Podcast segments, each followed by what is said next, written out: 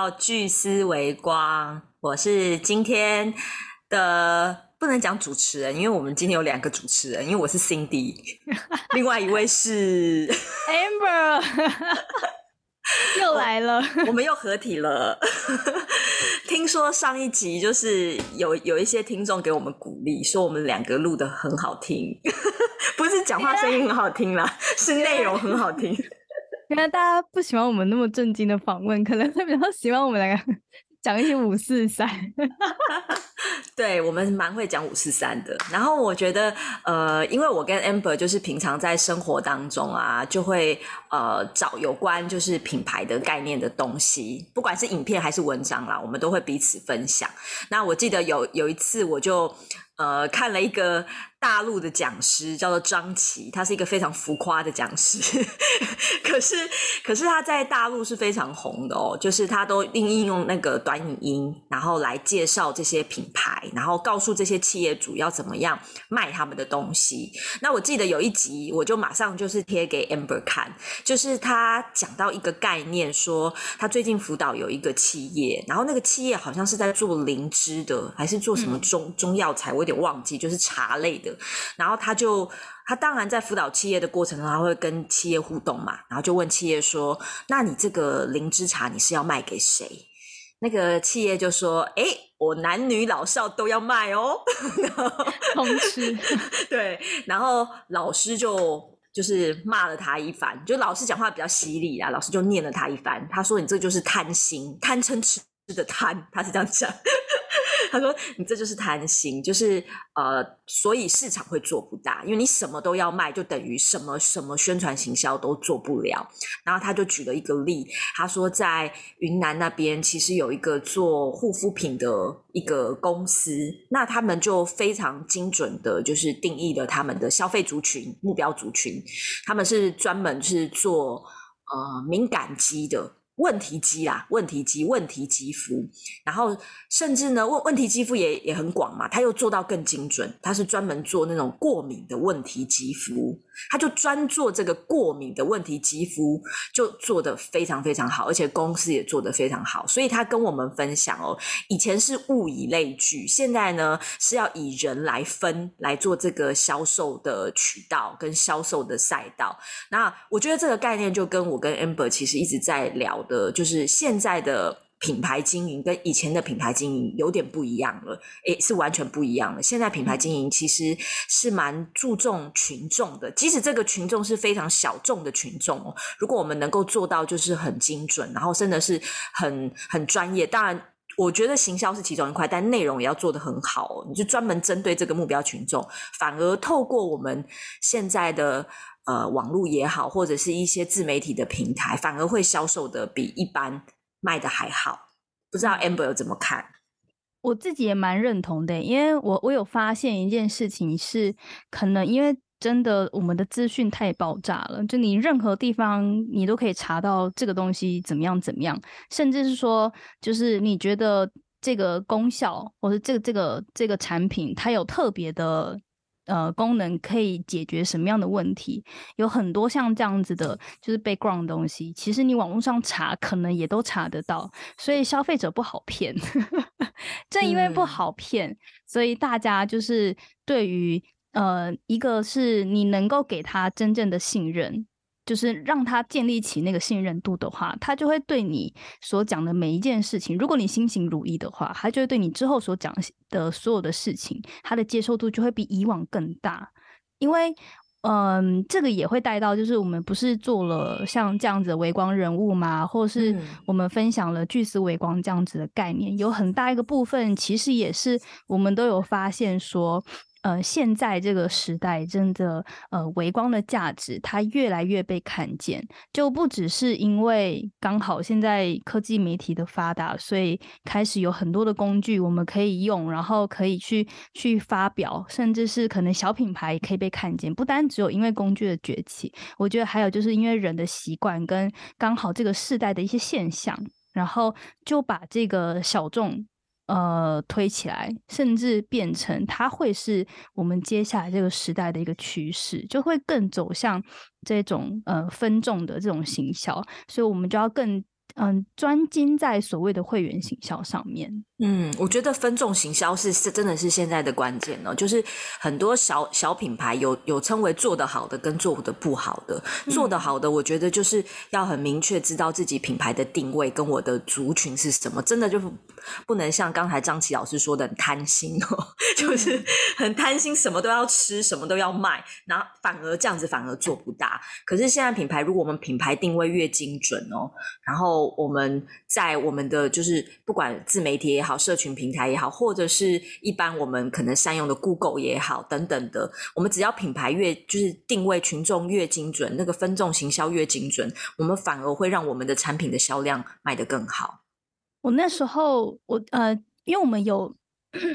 因为我们之前不是生根在乌来嘛，现在也有，可是可能今年我们的动作比较小。那之前就刚好辗转知道那个在乌来呃温泉。因为乌来老街上面的温泉的业者就有，就是店家跟我们说，我很喜欢那位张大哥他的在经营温泉温泉会馆的那个理念。我那时候就问他说，就是为什么你那么呃，对于这种我们要一起行销整个乌来，不是单纯行销他的店，就一起行销整个乌来这件事情，他会愿意投入。然后他那时候就说，就他没有那样子的，呃，我我我如果投入，如果怎样怎样，好像只有。我受呃，小孩好像只有某一个人受贿，然后我没有受贿，他不会有这样子的比较性或竞争意识。然后那时候他就说了一件事，他就说，就是因为他觉得，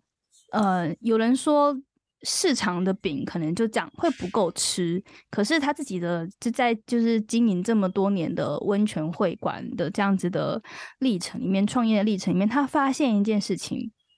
即使是。就是整个是就是环境大景就是那什么社会景气不好，可是认真想的话，你一定会有属于你的客群，这是。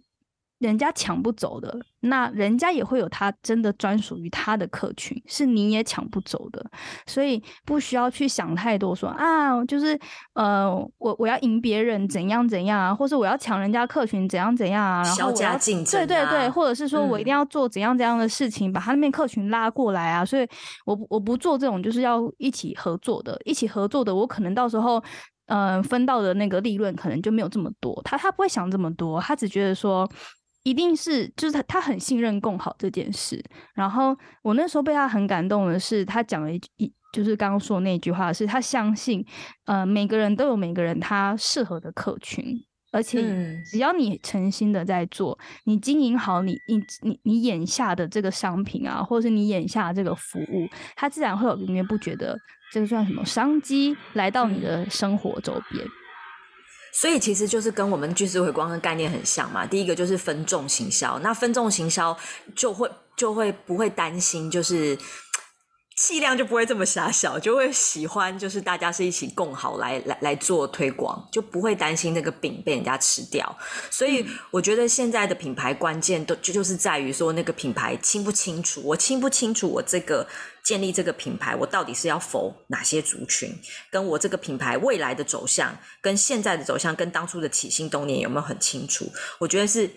最关键的一个事情。嗯，我就可以举，就再举刚刚乌来的例子好了。乌来的温泉不是有很多业者嘛？嗯，然后那时候一直到就是真的跟他们接触，我才发现，同样都是做嗯。温泉，嗯，叫什么温泉会馆的服务这件事，每个人看待泡温泉这件事情的感受都不一样，就是心情都不一样，甚至是他的做法都不一样。像有人是，他就非常重视那个温泉的品。水质 就是很讲究到一个很讲究，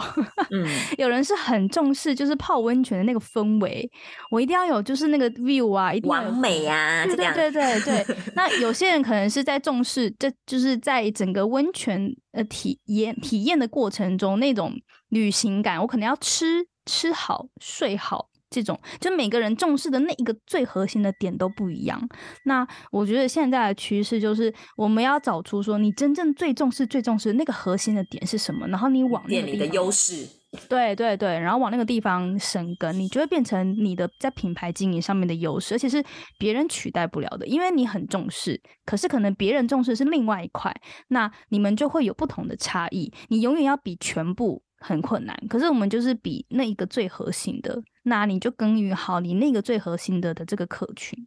这个对那个品牌经营者，这真的有点挑战哦。因为以前我们都会想把所所有的事情都做到好，然后所有的市场我都要吃，我第一的概念。但是其实就是如同刚刚 Amber 一开始说的，现在消费者其实是非常精的哦，就是。消费者的心情也每每一天不一样吧，就是他他他自己想要消费，就像我昨天去泡温泉，我就单纯我就是没有，就是故意不要找王王美的，我就单纯想要找就是礁溪当地人想要去泡的地方，你告诉我秘境在哪里？这样，然后虽然里面进去都是阿妈阿桑，但是 但是你就知道那是当地人就是喜欢的地方，就是我我每天心情不一样，可能我突然有一天。跟 Amber 就突然很想要去那种网 网美啊，可以拍拍照啊，上传在 IG 的。所以消费者的分众分群，我觉得它也是随着每一天心情的状态是不一样的。所以只要我们坚守我们的品牌优势，我是觉得每一个人都可以吃得到饼的。我个人是这样觉得啦。我突然还想到一件事，你这样分享启发了我一些事，就是我我有观察到现在这个时代啊，刚好大家也比较能够接受我们越来越做自己，就不是那么的从众。就是意思是说，呃，以前可能你你做一些就是这种新创的事情，人家说哈你这样吃饱吗？哈你这样做一些阿萨布鲁的事情，那你到底要不要？不就是感觉好像没有在很认真工作一样，感觉好像都都在玩耍。可是。呃，把我们这个东西放在现在这个时代，他可能就会觉得说，哇，你做这件事情是很很引引领潮流的，或者是说他可能开辟了一个新的路。因为现在其实在这个大环境下，就是有我们更接受不同的路线，出呃，不不同的就是多元发展这样子的方向。所以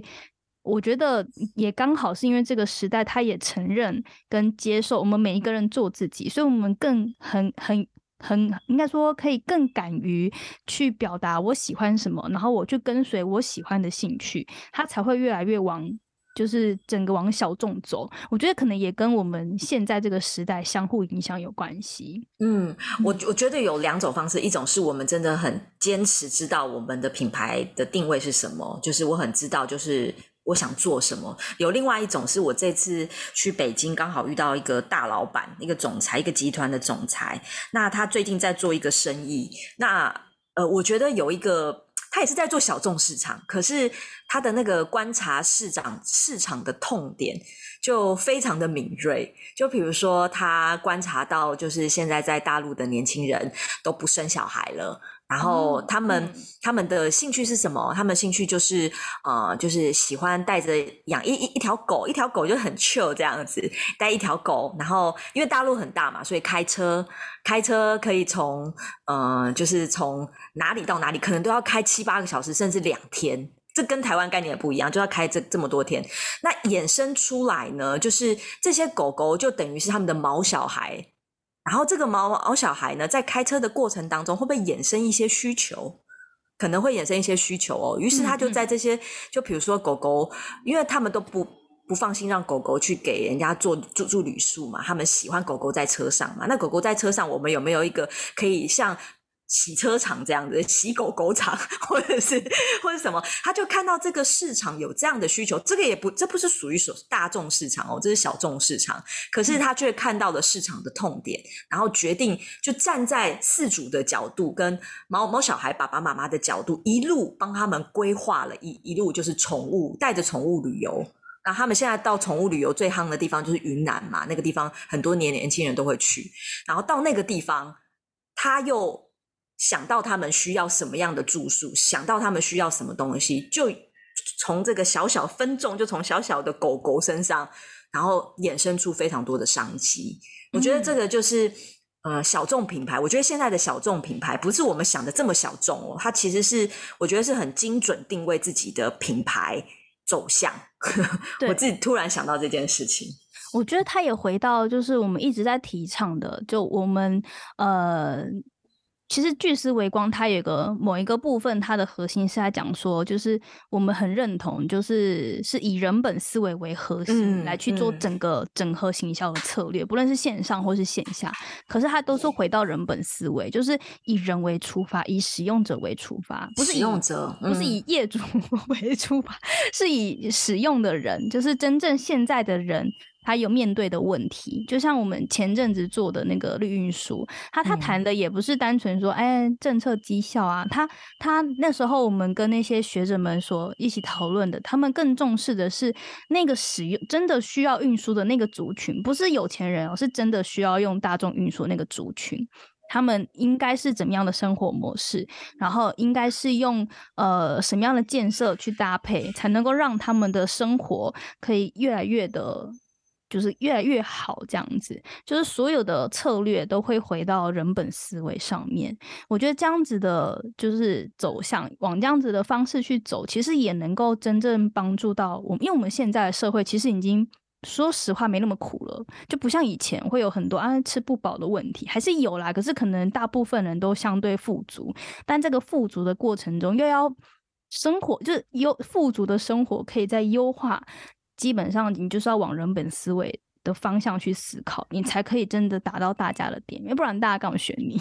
对啊，就是我们的行销策略，如果是越贴心，我们拿比较比较消消费者的语言啊，就是我今天如果被服务的越贴心，我去购物的这个流程，我也觉得越贴心，越符合我真的心里想的那个点。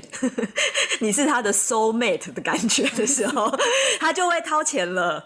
而且他甚至会帮你做宣传，他会觉得他觉得哇，被服务的好爽。所以，现在我我真心觉得那个现在在不论是哪一种行销，就整体的行销上面，它更真的更走向就是口碑行销，就是你要往会员去经营了，然后你要透过这个好感，然后去扩散，才有办法让你的就是就一一部分是经营会员嘛，创造铁粉，然后二部分是让你的就是会员们或者是你的消费者们，呃，粉丝们啊，说错了。粉丝们跟消费者们可以更信任你的产品，然后更愿意把他们的问题点交给你解决。这个这个才是我们接下来真的蛮就是不论你是在哪一个对产业，你都要做这个这这件事。只是说，我觉得现代大家可能比较会有盲点的，可能会就是尤其是品牌方呃业主这一方，可能比较会有盲点的是这么多的平台。这么，因为就像刚刚讲嘛，现在科技很发达，很多地方都可以露出自己。那我要选择什么样的地方露出自己？我觉得不只是在思维上、策略上需要往分众这样子的就概念走，小众这样子的概念走。我觉得在。平呃平台的选用也要慎选，对，不能通通都做，因为因为如果如果在平平台，我刚才讲的是我们刚才在前半段讨论的，我觉得是品牌方自己对于自己的服务跟产品还有自己的定位。可是再好的服务、再好的定位、再好的产品，如果没有让人家看到，也是白搭嘛，对不对？对，所以现在又有一个。我们刚才就回归到这个前提，我们要分众行销，所以我们要善用我们自己适合的平台。那这个平每个平台都有每个平台的逻辑。就就上次我我我听我那个就是那个有有一个朋友说，他在大陆做做品牌行销的时候，就要了解每个平台的游戏规则。比如说，抖音有抖音的游戏规则，你要怎么样，它才能让你推推播在前面？那我这次去参访的就是大陆的快手，快手影音有快手影音的规则，你要怎么样让它不断的让你推播你的东西？不同的平台都有不同的规则。那像在台呃，就是除了大陆地区以外，在台湾甚至是全球地区，我觉得。大家最常用的就是 Google 嘛？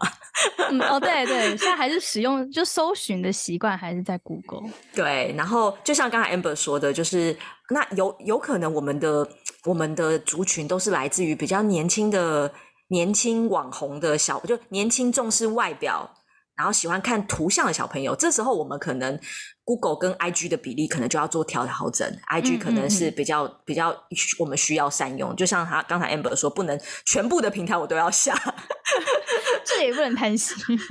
对，就是非常精准这件事情。然后我发现还有一件事情是，就也是因为我们刚好最近上了那个跟 Google 关键字有关的课，Google 广告有关的课。我们现在是精英合作伙伴哦，大家可以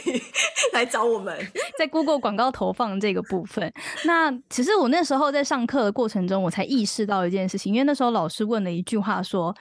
哎，各位同学，你们现在还会？”用那个，例如说，好，我现在要买东西，你会网络上搜寻吗？我思考了一下，我说，嗯，对我好像都还是会打开 Google 看了一下，就是例如说，呃，我要找什么餐厅啊，然后例如说没有有那个插有插座的咖啡厅啊，不现实的，我基本上还是会透过 Google，不过不论是。Google 的那个 Chrome 还是说那个地图，我都会用这个方式搜寻。然后我我那时候他这样一问的时候，他就讲了我们现在这个大环境，然后他就说现在就是个数位时代，已经数位时代 很久了。嗯，可是现在这个数位时代，大家都脱离不了用关键字搜寻，只是你在的平台不一样，可能。他那时候说，就是大家好像可能三十三十几岁以上，可能还是停留在 Google，但是可能不同的年龄层，他会在不同的地方。我就有听过，像我妹妹他们，他们在就是搜寻我要去什么餐厅，他不是打开 Google 地图，他是打开 IG 的定位。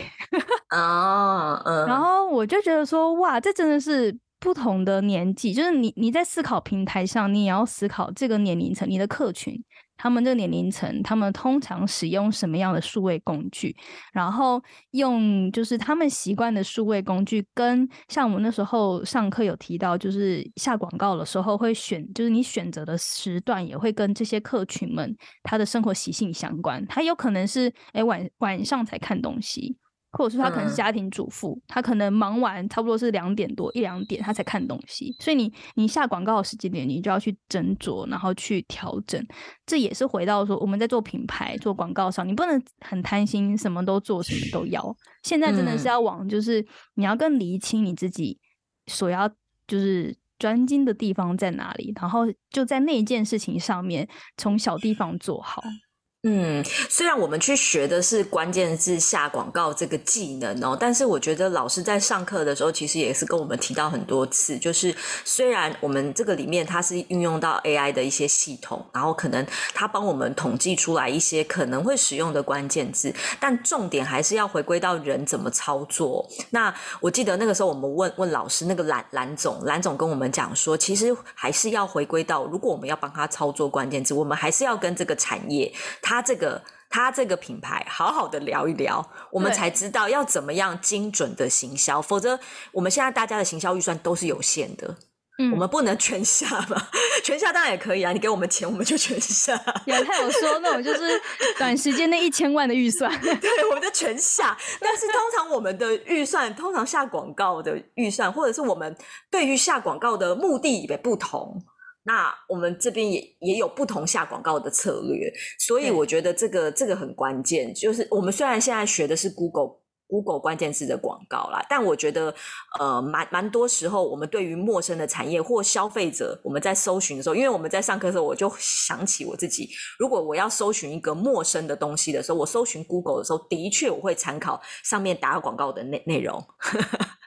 就是我的确会去参考，因为我觉得它放在上面，我虽然我知道它是广告，可是我知道它放在上面，它应该是可以参考的。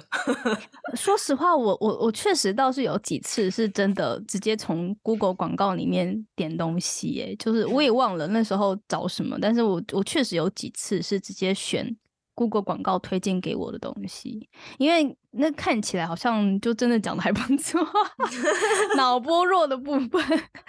不过我觉得那时候，嗯，就是蓝董有讲的很关键的一件事情是，正因为我们现在的趋势，它真的是越来越往就是分众的这个取向走，所以你不要觉得好像你自己一个人就是能懂所有的市场，嗯，你在就是。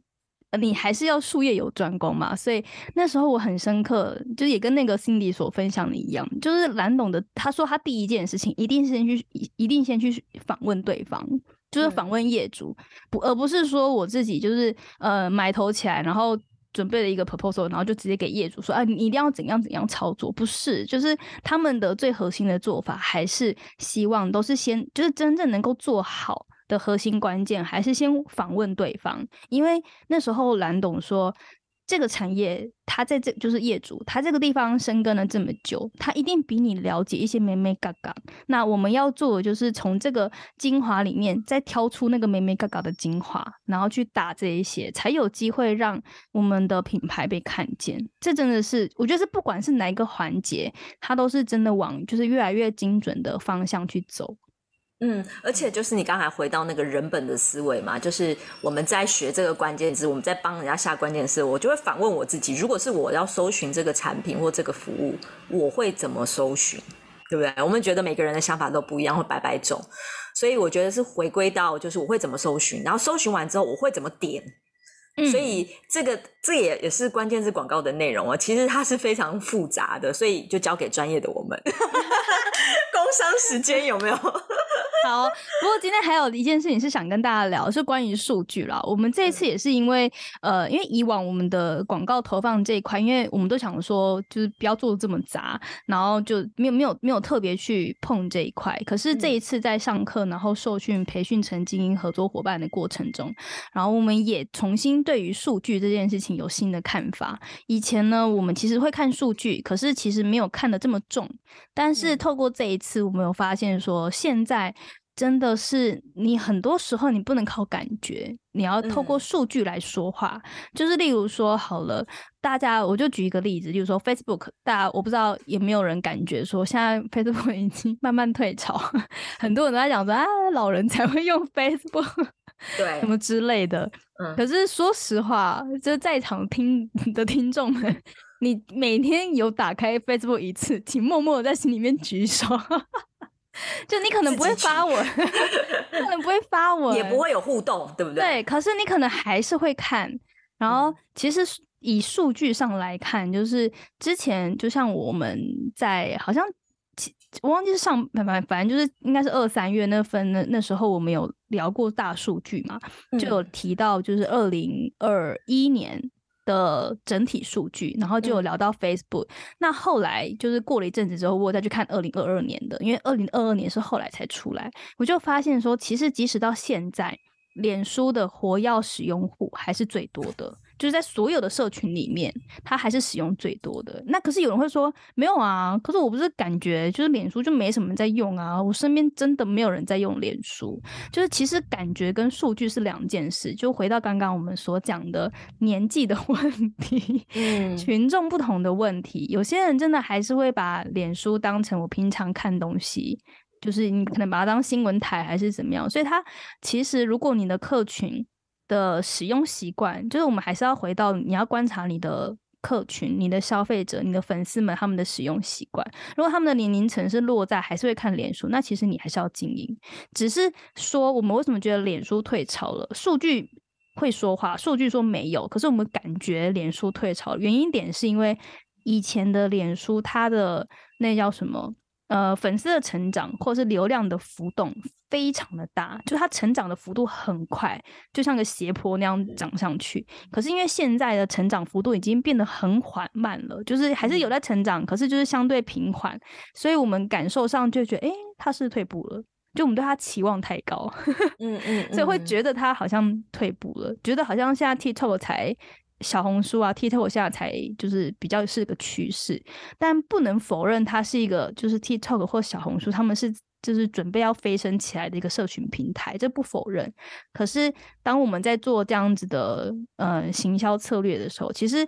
短时我们我们要分短中长期来看嘛，就像刚刚 Cindy 所说的，你不同阶段你的策略不一样，那你就要因应那个那个阶段适合的策略跟适合的平台，你去选择你要专攻的社群行销这一块。嗯，我这边是就感感受到，就是虽然我们现在就讲刚刚的那个 Google 广告好了，我们那个 Google 广告，我们在测试，我们虽然是用 AI 系统帮我们弄，跟我们自己去访谈所设定的关键字广告，但我们还是需要有时间来看那个报告，就是就还品牌它酝酿还是要有一定的时间，所以每每个月我们都一定会出一个报告，然后我们从这个报告里面，从数据里面看我们要怎么调整。我们的行销策略，我觉得这个才是关键。就像刚才 Amber 说的，不能只靠感觉。就像我们那时候在帮乌来做数位转型的时候，我们也是感觉去乌来的人大概都是老人的女性族群比较多。但是我们做数位转型，从数据里面看，好像不是这么一回事。哎，也有可能在疫情这段时间是真的有有有改变，就是店家的感觉已经。不这么正确了，就发现哎，其实是蛮多男性族群，而且是三十几岁，可能二二十五岁到三十几岁这个这个状况。哎，我没有特别留意这一块。嗯，所以其实我我如果这样想的话啦，其实因为前阵子有跟好跟朋友聊过，我才知道就是他们很常会去乌来骑脚踏车、单车挑战，然后。我在想，会不会是也是因为这个样子，就是可能有一个新的族群，因为疫情的关系，就是可能其他地方不能跑，所以就往山里面跑。因为毕竟山里面的空气啊，因为大家人的距离也比较比较远嘛，所以相对舒适。有可能是因为这样子，所以好像真的有一个族群，它就会在那个时间点确实会变成一个趋势。我有听说，就是乌来这几年在运动这一块。山林疗愈的运动这一块好像越来越盛行，嗯，所以其实看这个数据啊，就是的用意，当然是第一个要破除我们的感觉，然后抓出很精准的族群外，我觉得还有另一个另外一个是因为现在大环境变动的很快，就像刚才 Amber 说的，来乌来可能真的是从。年长的女性已经转为就是一般的年轻人了，因为疫情的关系，大家开始喜欢山林的东西；因为疫情的关系，大家喜欢重视健身啊、减碳的这些旅游，所以它的数据就会从这个数据上面就会很明显看得出来它的调整。所以我觉得看数据也是一个就是跟着时代脉动的一种方式。嗯，然后看数据之外，我觉得我们平常还是要观察一下现在的大家的需要是什么。就是那个需要，像刚刚 Cindy 讲到的，其实疗愈是这几年的关键字。就你可以，我觉得有一个方法，我以前很常用的一个方式，就是回到我自己。就是例如说，好了，呃，我会回想说，我我我现在自己在这个大环境下面，例如说疫情情况下，我可能最需要什么。就即使虽然每个人会有什么分内向跟外向的差异，可是其实大致上你还是可以透过就是这样子的自我观察，或者是你观察你身边的人，慢慢的去找一些练习，找一些关键字，你才有办法就是在呃，你就是我们大家自己做行销啊，然后去做这样子的社群推广的时候，你比较能够帮自己找到真的有机会是帮你带来流量的这样子的内容。哎，我上次有分享过，就是上次那个 Google 有个品牌副理来跟我们分享这疫情三年的趋势。Amber 我有讲过这件事吗？应该我没有，好像没有哎。但你是有私下跟我说过。对对对，那我就分享一下，就是 Google 这三年，就是我们疫情这三年的关键字，整个亚太地区又包含台湾关键字的排行榜分类啊，市场的分析有三个东西是大家最喜欢搜寻，大家最喜欢搜寻，那代表什么？就是这件事情可能我们会看到市场的商机，或者是我的产品在行销策略上可以做什么样的调整？那这三个关键的主题，第一个就是找寻自我的东西，是很容易被搜寻的。就是就像我刚才说，就是有人喜欢到山上去山林旅游，找寻自我嘛，所以刚才疗愈旅游嘛，等等这些东西。然后第二个关键主题是追求价值的东西，就是你会看到现在有很多行销的文案也好，或 Facebook 发表一些。呃，看法跟一些漏漏等的文案也好，或感想也好，他们都是在追求价值这个东西来 promote 他的品牌。嗯，不管是心心理师也好啊，或者是有一些有一些呃。我觉得最近 Facebook 还蛮多长文的，这些长文其实都在套用是大家喜欢在 Google 上面搜寻追追求人生价值这件事情。然后第三个关键的主题就是追寻快乐。什么地方是 have fun 的？就是我做完之后，我有疗愈又有放松的感觉，chill 的感觉。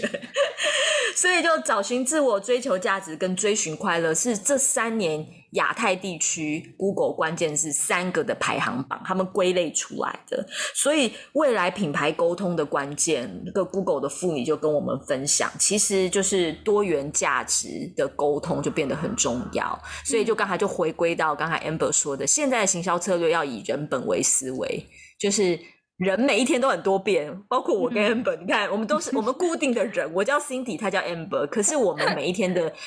价值可能会有不一样的调整，对，嗯，所以这个都要考虑在我们的行销策略上，就回归到我们必须看我们的数据，从数据上面来说话。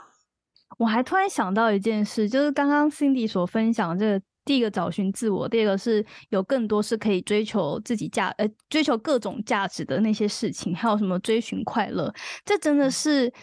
我们真的离不开大环境的影响，哎，真的是因为疫情这几年，让我们不得不面对一些生死议题，然后不得不面对一些，就是你你不论是跟人家合作啊，还是说不论是你你在工作上啊，一些一些很。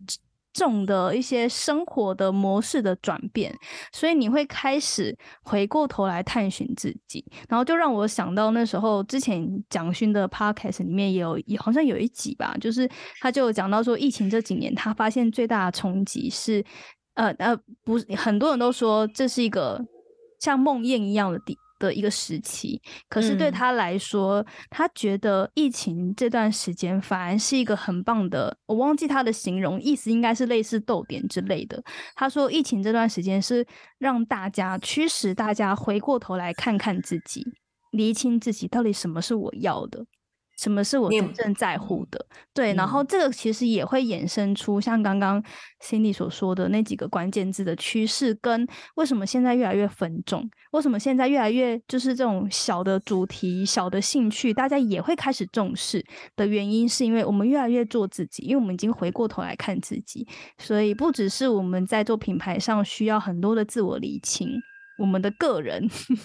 个人成长、职涯发展，或者是你的平常的生活经营，你都要往这个方向走。就是你，你开始要练习跟着这个大环境的趋势，自我理清。我觉得这是很重要的。嗯。做自己就代表不要媚媚众、媚大众，想要什么东西就是不会贪。就是那天 那天我有我有分享 Amber，另外跟这个主题无关的，但是我觉得刚才有我觉得有点相关呢。他就是一个一个一个人，然后他在他现在不止在大陆红啊，现在在台湾也蛮红的。他就是在讲一些国学常识的，然后他就。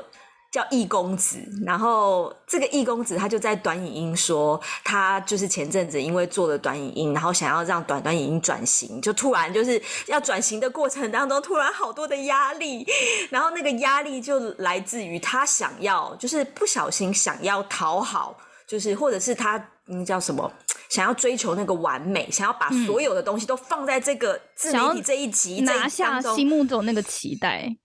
对，但后来发现，哎，他当然就是看看庄子之后 就有些领悟了。但是我我个人是觉得，他后来体会到，也就是现在品牌经营的关键，就是你问问你自己，你为什么要做这个品牌？对你做这个东西才会长久，才会持续，才会永续。然后你做出来东西，你当你一一松下来的时候，你的灵感才有办法源源不绝，然后真正的去去符合那一块目标族群，就是会看你这些视频的人会越来越喜欢你，或会吸引到更多呃对这些议题感兴趣的人。嗯嗯嗯，哎，我突然想到一句话，但是我写在那个我自己的那个 Clubhouse 上面的那个主题房的一句话，就是呃，你一定要心松开，那个光才会透进来。就是就像刚刚那个 Cindy 所讲的，那个什么易公子他们的那个，反正他们其中一部影片，对团队就讲到一件事情是，当他发现心态上是可以放松的，然后心情就是已经没有这样子的，我一定要。得到什么的执着跟压力之后，心松开之后，有才开始有好多灵感迸发出来。就我也发现是真的是，你一定要先心松开，然后你才有机会看见不同的东西。那那个不同的东西会给你带来新的可能性。嗯，就是不会因为你松开了，就好像松懈了，就会失去什么。其实不会，反而反而是因为当你厘清了自己要什么。然后你开始思考自己怎么做的时候，你可以松开了去看待，那才有机嗯。会让你在看待这些新的东西的时候，去找到它的可以发展的方向，才会像刚刚最前面一开始 Cindy 所说的，就是那个宠物旅游，不好意思，我们家猫 应该也有出现，没关系，你就是所谓的毛小孩，毛小孩的猫。就是像刚刚 Cindy 前面所说的那个宠物的，呃，有很多人他们已经没有生小孩了嘛，他们是养毛小孩，他就会衍生一条，就是可能他解决这些照顾毛小孩的需求，就是才会有像这样子的，就是你才有办法去嗅到。你才会真的去看到你的生活，打开你的五感，看到你的生活，看到大家的需要，看到大家的问题，然后从中找到商机。嗯，对，刚刚我讲的那个，就是为什么那么心有戚戚焉，是有的时候我们在做事情，在做品牌也会这样，我们想要把这个品牌的含金量提到最高，然后里面要放好多好多，就是行销我要放很多很多策略，我就是看到这样目标了，那反而就是让这件事情有点挚爱难行。品牌是长久的啦，我觉得要让它持续做做起来，就不违背做自己。刚才一言讲的做自己。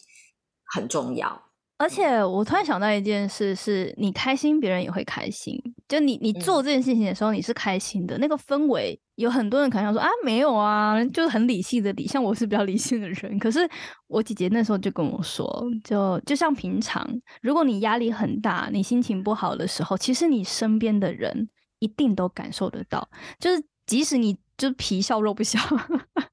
身边的人还是会感受得到，所以他那时候就跟我说，就是一定要记得，是你不要相信说你的心情被你压抑下来，你心情不好，你只要忍着，旁边人都不会感受到，没有，就一定会感受到。所以我们在做事情的时候也要开心的做，生活也是要开心的过，不然你就会影响到旁旁边的人。我觉得一个人喜不喜欢你，不是因为你有，就是每个人都有价值，不会因为你多努力努力怎样，然后那个价值就被更怎样怎样，就是人家会更喜欢你，不可能不见得。我觉得它不是等号，反而是你松开，然后你可以开心的做，人家自然而然就会靠近你。这个是我觉得我很难形容。扣回扣回上一上一集的主题，你是不是忘了你很棒？哦，对，就是做自己很棒这件事，然后你要做的开心，相信就会有人愿意跟着你的品牌，跟着你一起走。然后要运用好的平台啦，就是你自己做的很开心，你的 content、你的内容、你的服务、你的产品越来越好，然后呃越来越被大家认可，然后你也有自己一个小众族群，你想要找更多的潜在族群，这时候善用平台就很重要，就是然后 Google 关键字广告。还有就是善用平台，善善用你就是身边的工具之外，也别忘了可以把一些专业 给专业的人，例如说找我们做一下广告之类的。For example，就是我对们，好来开开玩笑，打个工商服务。